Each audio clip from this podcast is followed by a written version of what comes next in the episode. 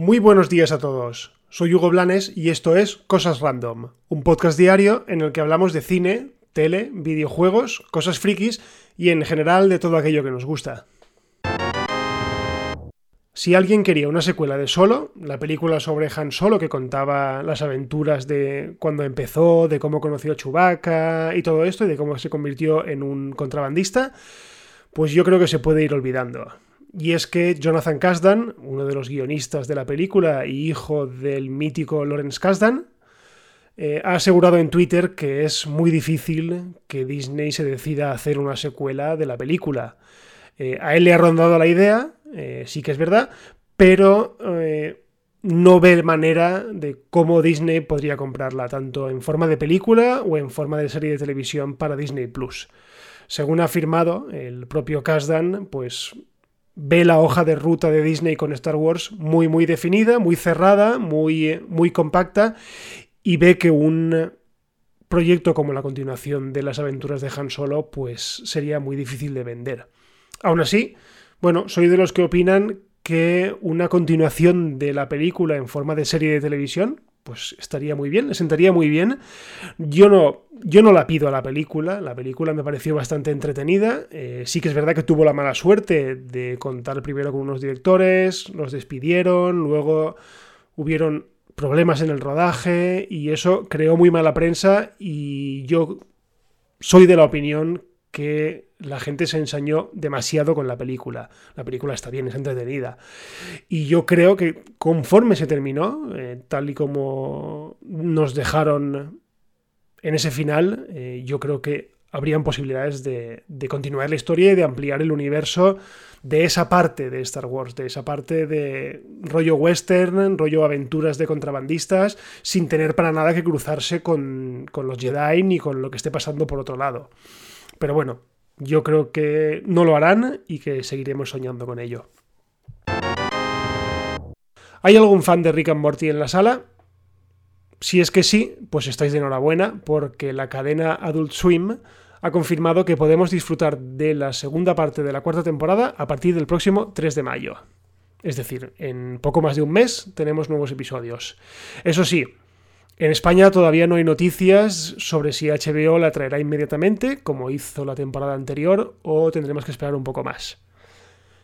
Y para quien no conozca la serie, Rick and Morty es una de las mejores series de animación para adultos que se emiten en la actualidad. De hecho, yo me atrevería a decir que es la mejor. Y trata las aventuras de Rick, un científico loco y borracho, así como suena, y de Morty, su nieto, el cual pues es un pringao y tiene muy mala suerte todo en un tono absurdo, loco y divertidísimo. Son aventuras pues, de ciencia ficción, en el que, pues, yo qué sé, Rick inventa algo y se va a otro planeta y, es todo un desastre, se convierten en, yo qué sé, en, animales. No sé, es muy loca, es muy loca. Ojo, no es para niños, no, para nada, no es una serie para niños, porque aparte de que dicen muchísimas palabrotas, eh, casi todos los capítulos tienen un alto componente de, de gore. Gore de dibujos animados pero, pero gore al fin y al cabo. Así que si no lo habéis visto, os la recomiendo mucho y porque creo que os, creo que os gustará. Y precisamente ayer os contaba, os hacía una referencia o una recomendación sobre eh, Star Trek Picard. Bueno, pues ayer por la tarde se confirmó que el capitán de la serie, eh, Jean-Luc Picard, aparecerá en algún episodio de la tercera temporada de otra serie de la franquicia, en este caso estamos hablando de Star Trek Discovery, que en España eh, está disponible en Netflix. No voy a entrar en detalles de por qué va a aparecer, ya que, bueno, eso implicaría que os contase el final de, la serie, pero la verdad es que solo de pensarlo me da muchísimas ganas de verla ya. Eh, he de decir también que los crossovers siempre han sido una constante en todo el universo de Star Trek, ya que los viajes en el tiempo y cosas así, pues siempre han sido un elemento bastante recurrente.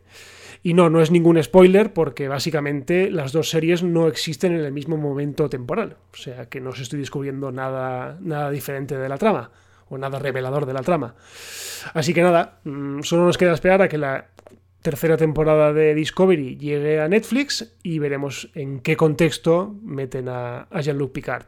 Desde luego, yo ya estoy esperándolo.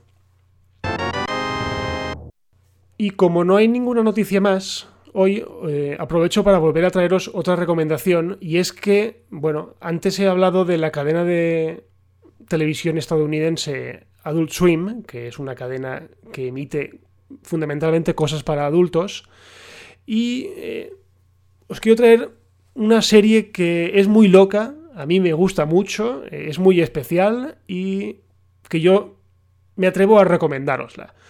Se trata de la veterana serie de animación tipo stop motion Robot Chicken.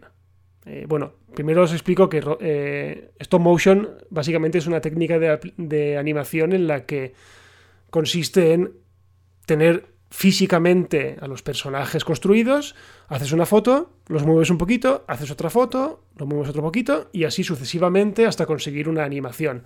Bueno, puede que de Robot Chicken de primeras os eche para atrás mucho su estética porque está basada en muñecos de animación, perdón, está basada en muñecos de acción eh, tuneados tipo, yo qué sé, tipo los G.I. Joe o tipo He-Man, de hecho salen muchísimo. Además están animados de una manera muy tosca y muy, muy bruta, pero es que los guiones son descojonantes, o sea, es que me muero de risa. Es una serie tan absurda que es buenísima.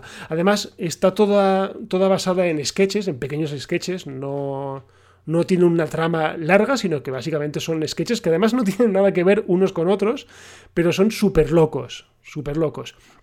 Además, yo hace años que la veo y hay episodios que he acabado llorando de risa. Además, mención especial eh, merecen tres episodios especiales que hay sobre Star Wars, que son un poco más largos y que, vamos, es que no dejan títere con cabeza. O sea, es Star Wars llevado al extremo absurdo y súper divertido. En España está disponible toda la serie en HBO y Cabe recordar que no, tampoco es una serie para niños, aunque sea de animación, porque también dicen muchísimas palabrotas, eh, es también muy gore pero yo qué sé, eh, echadle un vistazo porque yo la verdad es que me lo paso pipa con ella. Bueno, y hasta aquí el episodio de hoy de Cosas Random.